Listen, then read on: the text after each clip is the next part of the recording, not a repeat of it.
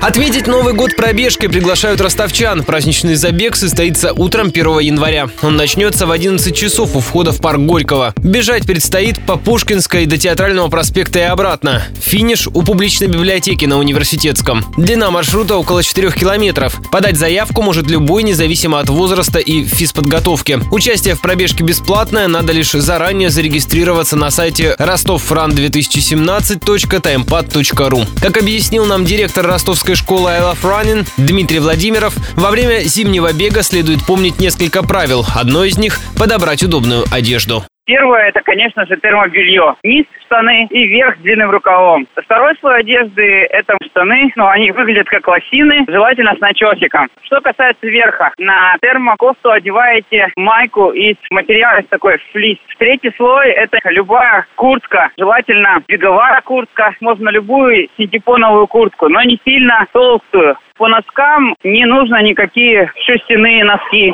нужны синтетические носки. Добавлю, на 1 января интернет-сервис Гесмети обещает небольшой мороз. Согреться после забега можно будет в арт-центре «Креативное пространство» на Суворова. Там угостят чаем и проведут розыгрыш призов.